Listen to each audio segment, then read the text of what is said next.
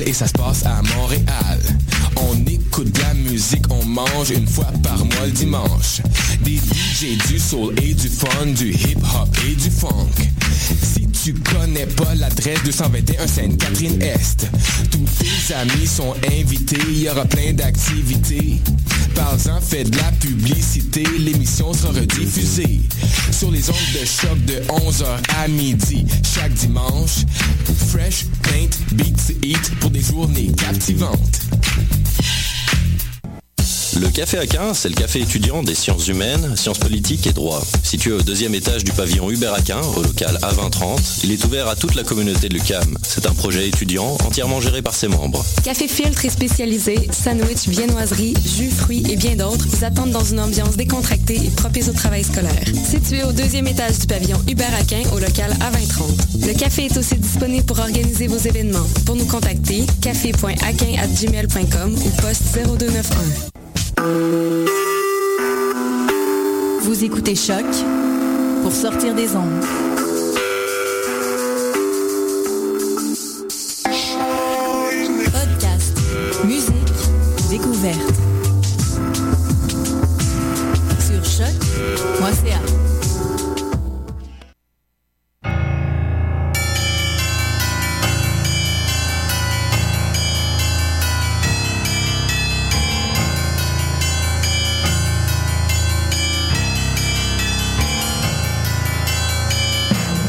Bonsoir, vous êtes bien sur Choc. Nous sommes le mardi 26 janvier 2016. C'est l'heure de Mission Encre Noire, tome 16, chapitre 209.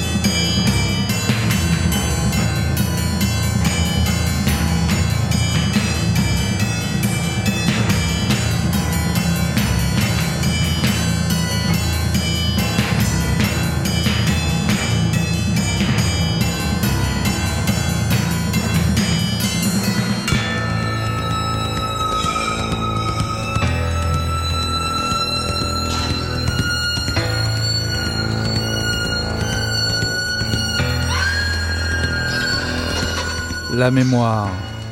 On a l'impression que le passé se recouvre peu à peu d'une poussière qui en efface les contours. On est continuellement déçu d'elle, la mémoire.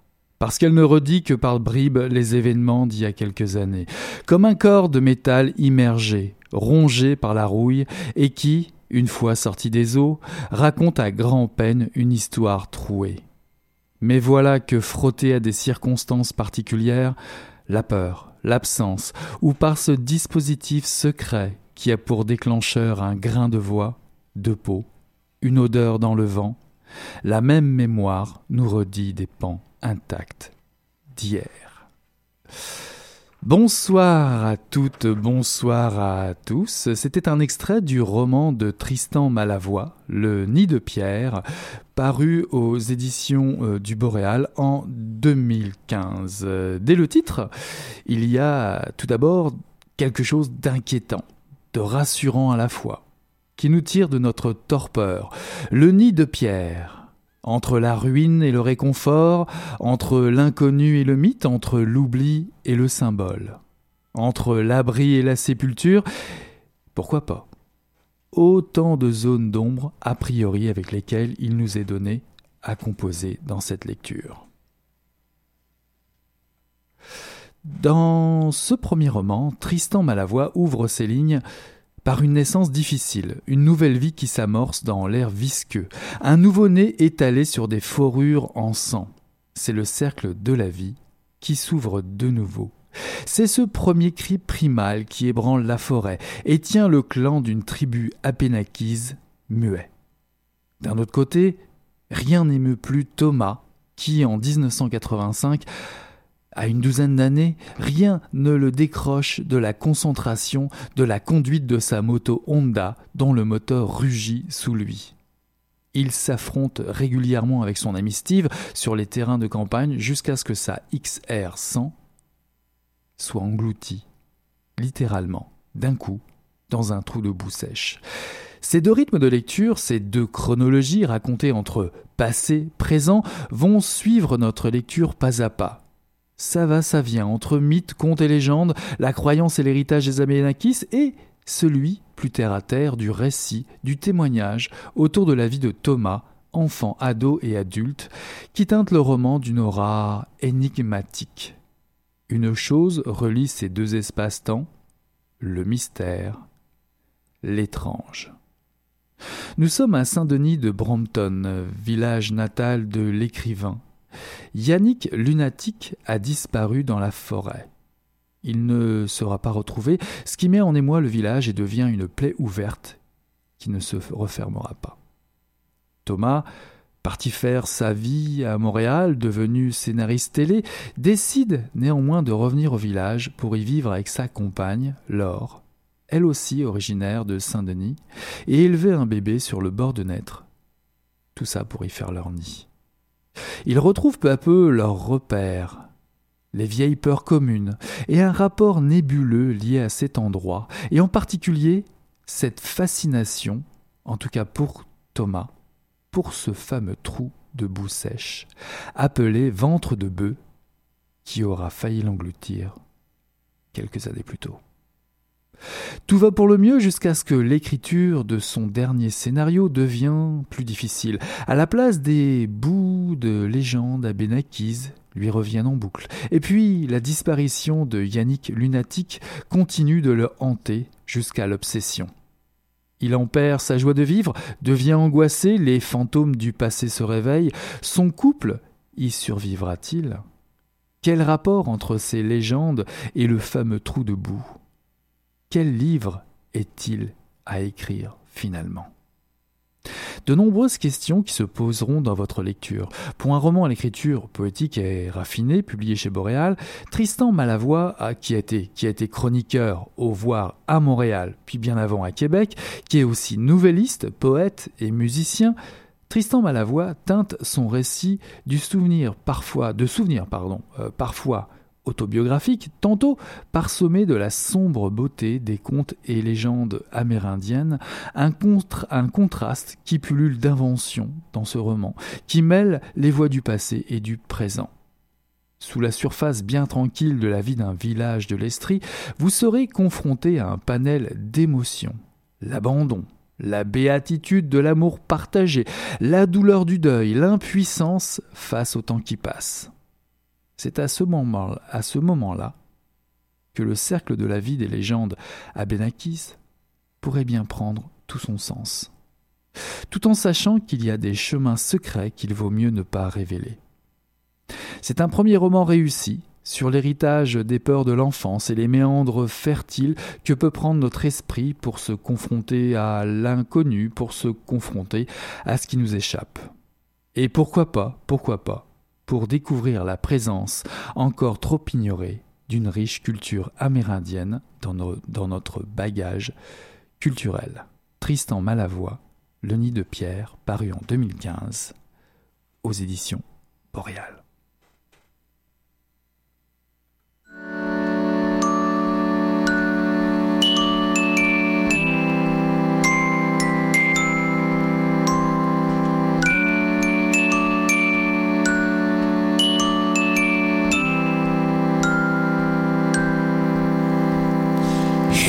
Lucinda, you come out drinking with me tonight. The summer's almost gone. Hey, Lucinda, time's running out. Hey, Lucinda, our time is running out.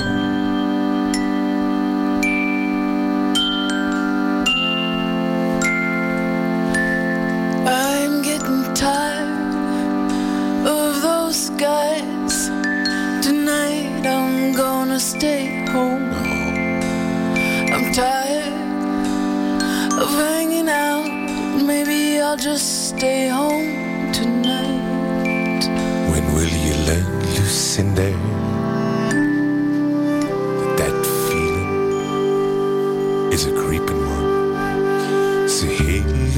Lucinda,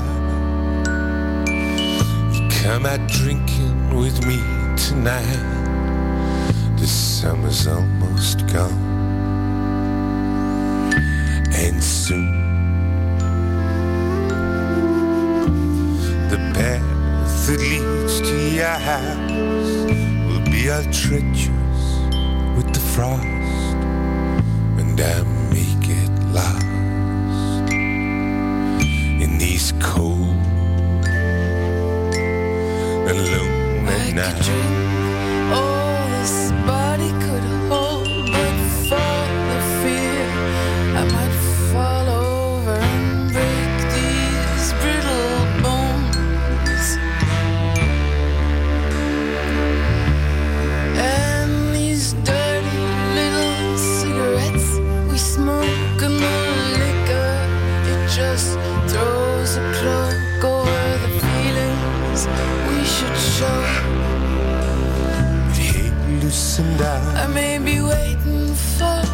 time's running out. But hey, Lucinda, I may be waiting for you. our time is running out.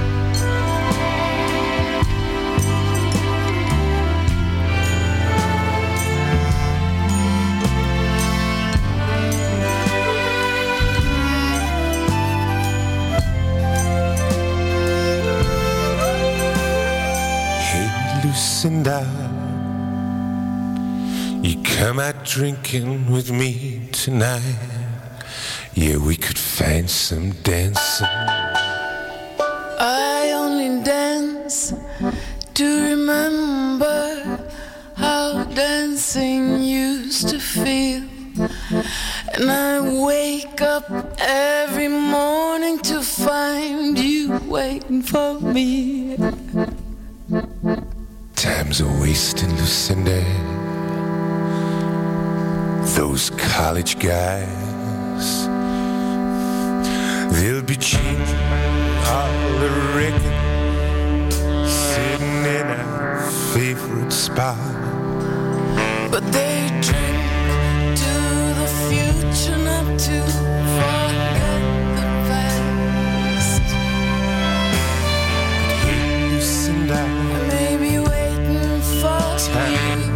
time's running out. I may be waiting for you. But hey, Lucinda, Our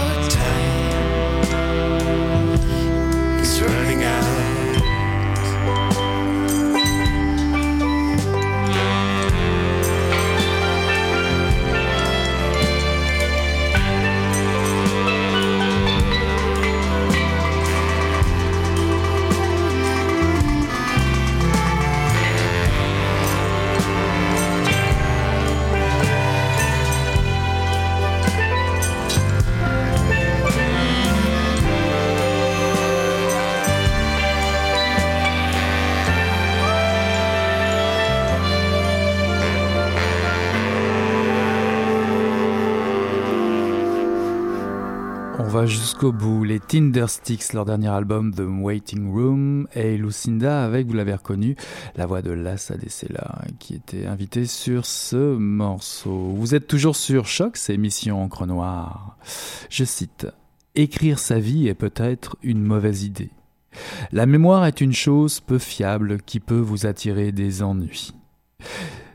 Ceci est une citation tirée du roman de Horacio Castellanos Moya, Le rêve du retour, paru en 2015 aux éditions Métayer. Le conseil est-il si bien reçu pour la peine euh, par son auteur? Car lorsque, au début des années 90, la guerre civile semble euh, en bonne voie de se résoudre au Salvador, Erasmus Aragon, journaliste salvadorien exilé au Mexique, décide de tenter le retour en son pays d'origine. Ou du moins, il n'est plus tout à fait certain de pouvoir y arriver. Bon buveur, il se plaint d'une douleur au foie. Ce qui tombe plutôt mal puisque son médecin vient de quitter précipitamment le Mexique. Il se tourne alors par dépit vers un médecin, Don Chante Alvarado, que lui a recommandé un oncle, Muñecon, et comme le hasard fait bien les choses, ce médecin fut l'un des médecins les plus en vogue de la bourgeoisie salvadorienne avant la guerre civile.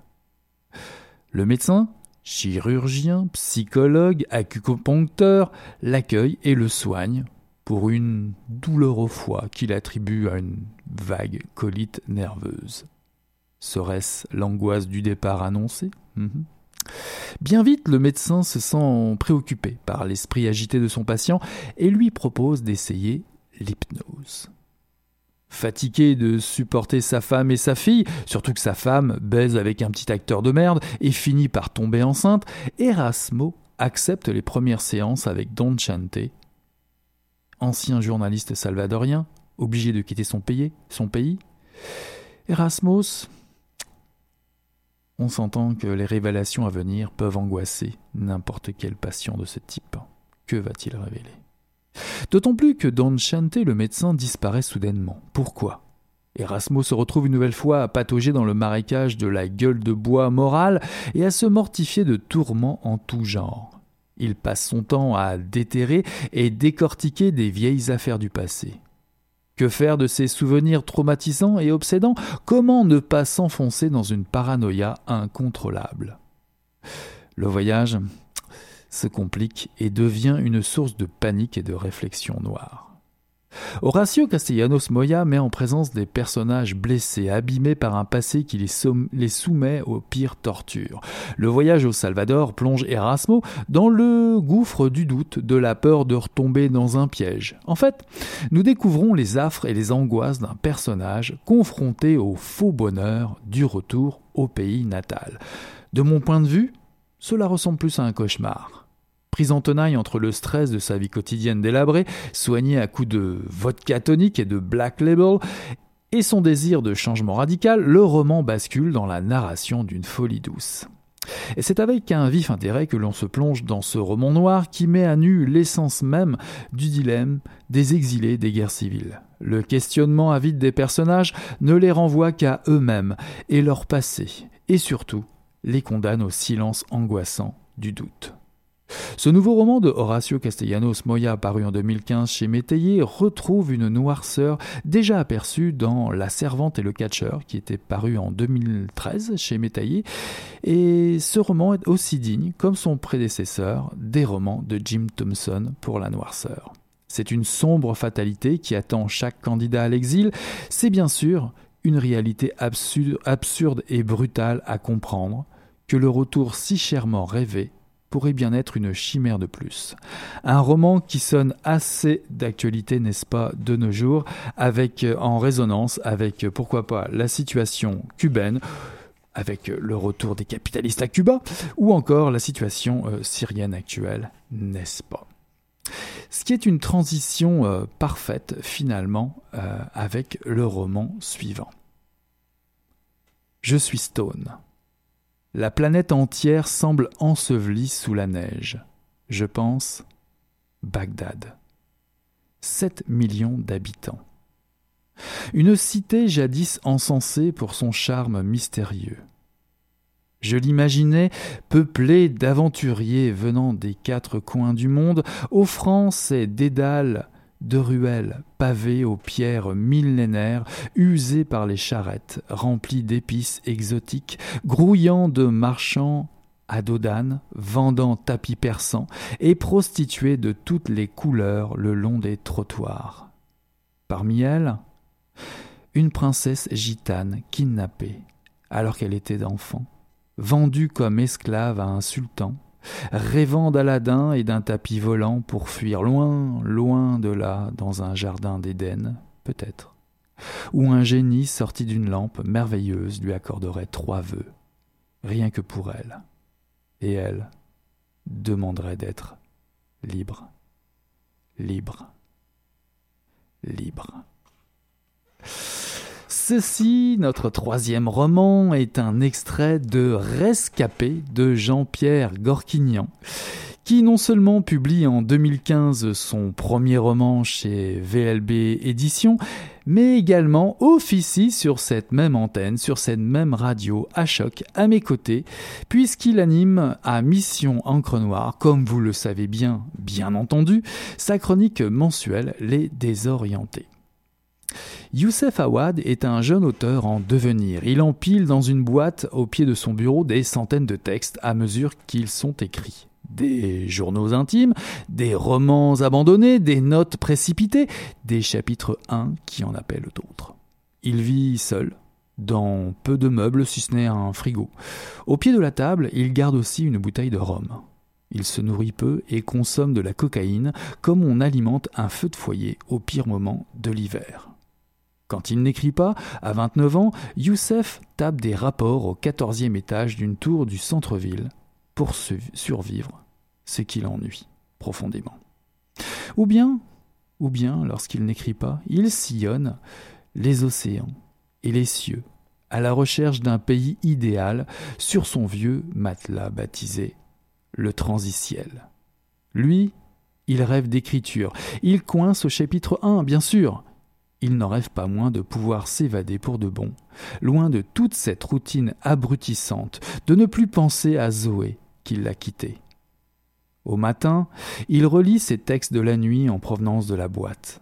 Ses textes à lui, qui interrogent les morceaux épars de son identité, ce Québécois né au pays de l'hiver, d'origine syrienne, et pourtant, pourtant, pas tout, pas tout à fait arabe ailleurs. Il rêve de Sahara et de djinns, ces génies invisibles du désert, pour oublier entre autres les conflits au Moyen-Orient. Il interroge ses souvenirs d'enfance pour se réconcilier avec lui-même. Il interroge l'actualité qui lui saute aux yeux chaque jour. Il interroge les préjugés qui l'étouffent et le mettent en colère. Il interroge aussi ses émotions intimes pour échapper aux monstres de la création qui veulent le dévorer vivant. Il s'interroge enfin pour retrouver le goût de Zoé, le sens renouvelé de la vie. Il y a beaucoup de désir dans la prose de Jean-Pierre Gorquignan, et c'est, parfois brutal, le désir. Surtout lorsqu'on se fixe, comme but d'être l'homme qui sera au rendez-vous de ses rêves. Et que quelque part on se sent exilé dans son propre pays, dans sa famille, exilé d'une langue, l'arabe, qu'il ne parle pas. Pour Youssef ou bien Jean-Pierre Gorquignan, il n'y a pas de ligne droite, sa vie est ballottée. Il vivote entre son envie d'écrire et le désordre d'une vie annoncée, plutôt morne. Il veut tout y sacrifier à son écriture, même sa santé, pour suivre les pas des hommes libres, à l'image de ses compagnons d'écriture que sont Saint-Exupéry et Mahmoud Darwish. Jean-Pierre Gorquignan écrit un roman à la première personne du singulier. Un roman intime. Les mots, parfois impudiques, témoignent sans vulgarité des vents contraires qui soufflent au plus creux de l'écrivain, de l'auteur. Lire Rescapé, c'est découvrir un jeune écrivain, affamé et curieux, qui veut se déplacer dans toutes les langues qu'il habite pour sortir la violence de son monde et mieux respirer. Il lui faut pour cela accepter d'être vulnérable et pourquoi pas courtiser les djinns ou encore chercher sa muse. Ce premier roman, prolifique et inspiré, est l'amorce d'un magnifique projet d'évasion. Partir en écriture. Et croyez-moi, vous avez en main un premier décollage réussi vers une destination inconnue. Et vous savez quoi? C'est d'autant plus vrai que ce premier roman de Jean-Pierre fait partie des dix finalistes du prix Archambault dont nous connaîtrons, je pense, au cours du mois de mars, le euh, l'heureux lauréat. Et allez, soyons un peu chauvins. Chauvin, souhaitons à Jean-Pierre Gorquignan d'être l'heureux élu et nous aurons bien entendu l'occasion d'en reparler avec lui directement, pourquoi pas, à Mission Encre Noire. Voilà qui conclut euh, finalement cette, euh, cette émission, ce chapitre 209 euh, de Mission Encre Noire, tome 16. Ce soir, je vous aurai présenté Le Nid de Pierre de Tristan Malavoie, paru en 2015 aux éditions Boréal, puis Le Rêve du Retour de Horacio Castellanos Moya, paru aux éditions du Métayer, et enfin Rescapé de Jean-Pierre Gorquignan, paru aux éditions VLB en 2015. Je vous encourage bien entendu de passer votre semaine ou vos semaines à mettre la main sur ces romans et à en tirer de belles lectures. Voilà qui conclut euh, Mission Encre Noire pour ce soir. On tourne la page et on se dit à la semaine prochaine. Allez, ciao là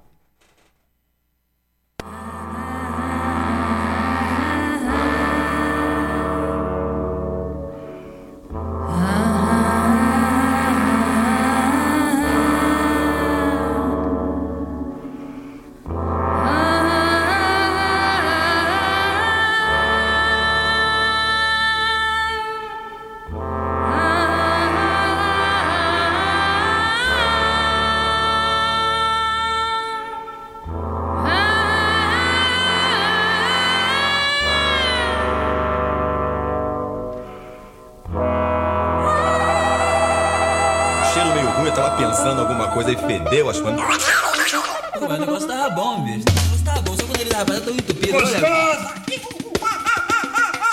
Quem diria, hein? Greta Garbo acabou de irajar, hein? É, mas eu tava falando pra você, né? Depois que eu passei a me sentir, aí o negócio ficou diferente. Jorjão, Vai, garoto! fala a verdade. Isso tá bom. Não, nem a cerveja que eu não. Ô, Ciro, tira a mão do meu bolso. Agora um arame, um arame ia pegar dentro, ia pegar um gordurame depois, um arame não ia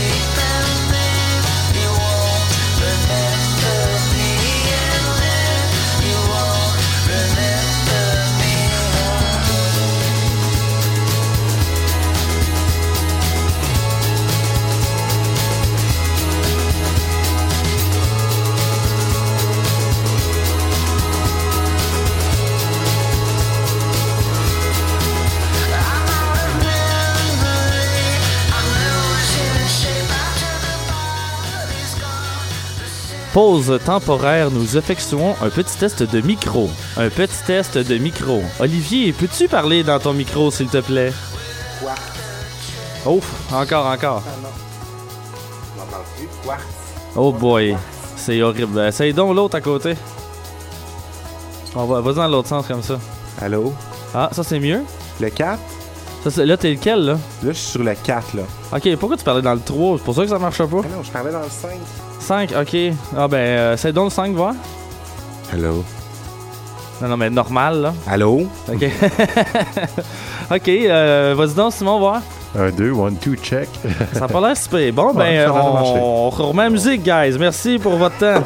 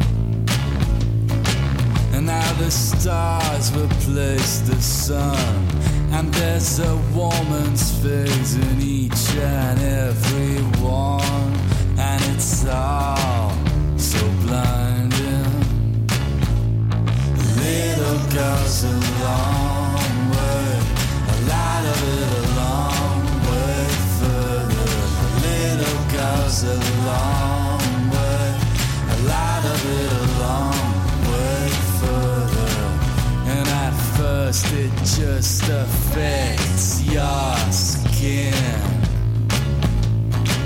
But then it takes you over from within. Ah, it shines out through your eyes. It starts to shine out past the drought inside of your mouth. And it's all so blinding. Goes a long way. A lot of it a long way further. A little goes a long way. A lot of it a long way further. So I'm not going on.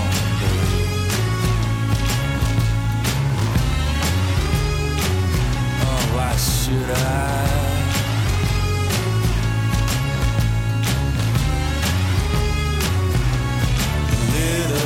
Goes a long way, a lot of it a long way further. A little goes a long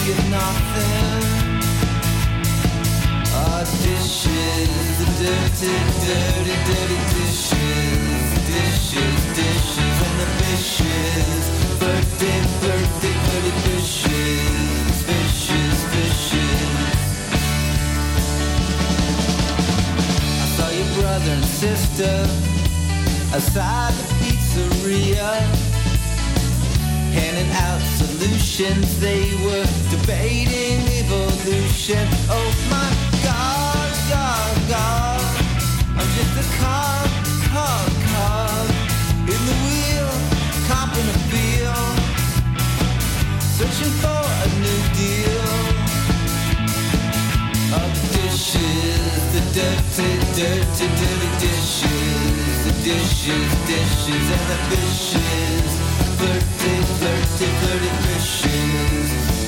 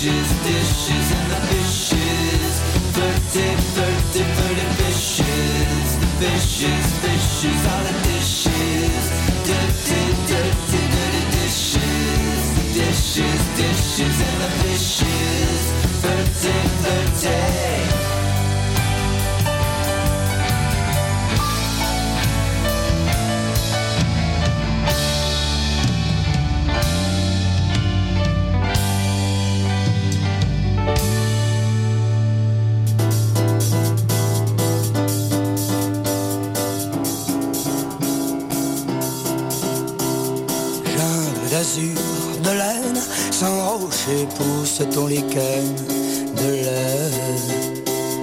Que cache ton immensité Que cache ton immensité Bête de tôle maléquelle qui crie quand siffle le nickel au ciel. C'est drôle non plus de densité. C'est drôle non plus de densité. Boing, boing. Tes mouvements de majesté. Boing, boing, boing. Est-ce la faute de tes passagers indigènes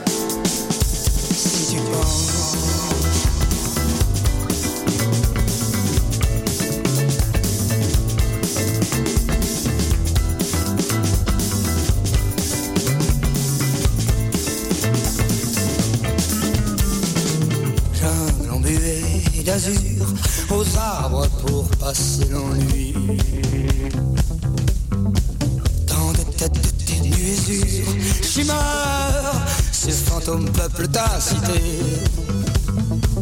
Blanc jardin suspendu aux heures, du jour ta forêt de vapeur. Abri notre monstre électricité. Notre monstre électricité Paris, Paris Et tes mouvements sont de majesté Paris, Paris, Paris Est-ce la faute de tes passagers indigènes. Si tu penses Paris Et tes mouvements sont de majesté Paris, Paris, Paris Est-ce la faute de tes passagers indigènes? Si tu penses à gauche Enfin comme un vieil éléphant À l'est Enfin, enfin comme un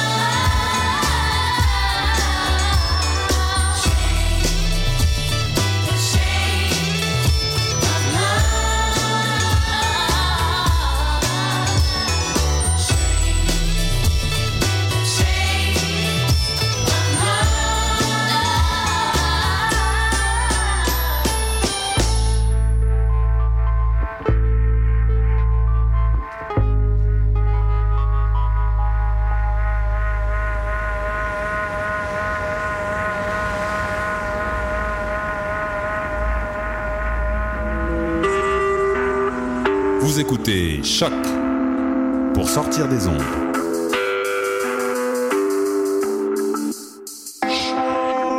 Podcast, musique, découverte. Sur choc.ca.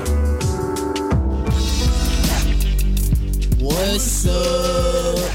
Joe RCA, Bobé des Dead Obies et vous êtes à l'écoute de Choc. C'est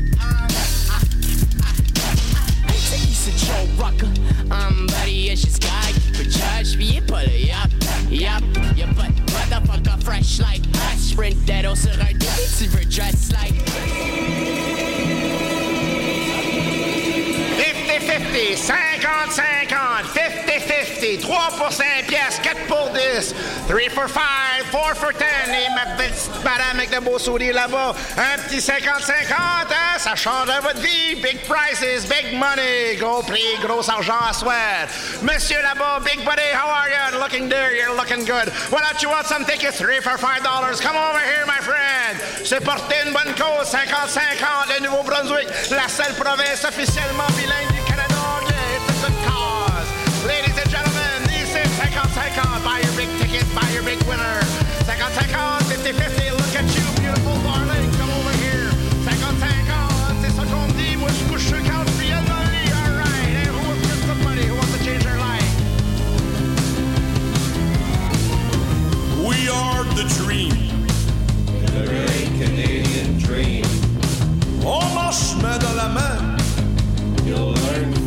demain. Brain. We're now a big family. Depuis que c'est officiel. We French kiss au septième ciel.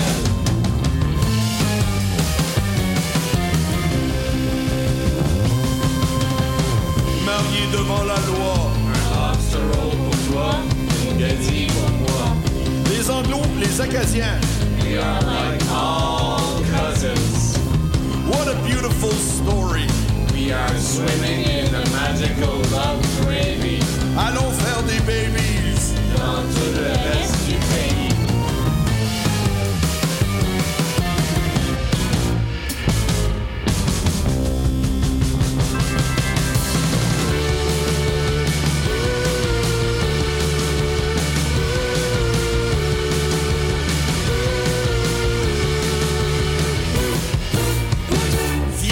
Viens voir. Come and see the Bay of Fundy. Montrons tous par exemple. In the school bus dans les deux langues. Viens toucher à l'eau la plus chaude au sud de l'Arctique. Comme and see la côte magnétique. Let's all dance together.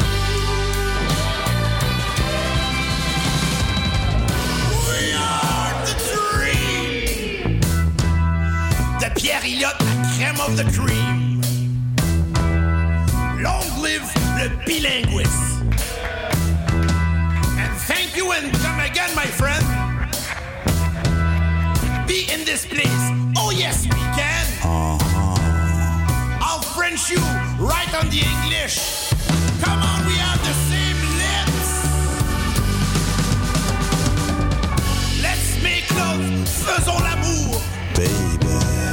All over our bodies. That's right.